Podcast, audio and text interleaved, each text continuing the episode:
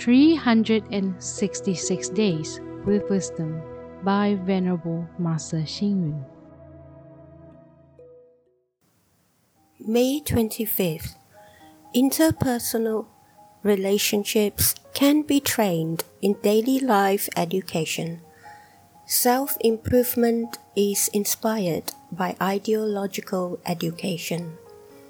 Today, many young graduates may not know how to serve tea or sweep the floor. They may not know how to cook meals for their guests either.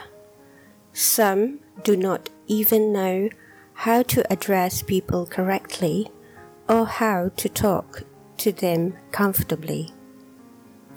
These days, young adults may not know about their physiology, healthcare, social norms, or the skills of interpersonal relationship. The lack of life education has great impact on the future of young people. The main cause is due to parents nowadays not emphasizing life education, which results in their children indulging in watching television, playing computer games, and being ignorant about living skills. Is this considered as loving their children or causing their downfall?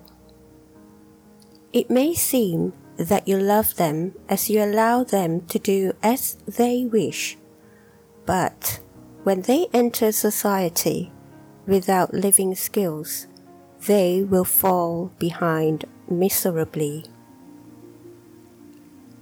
Parents should encourage their children to learn the skills of sweeping the floor, washing dishes, cooking, and also teach them survival skills for rainy days, during a war, a natural disaster, or for outdoor adventures, and so forth. These are basic survival skills. If they aren't given this kind of education, how are they going to handle their future? Read, reflect, and act. The lack of life education has great impact on the future of young people. Please tune in, same time tomorrow as we meet on air.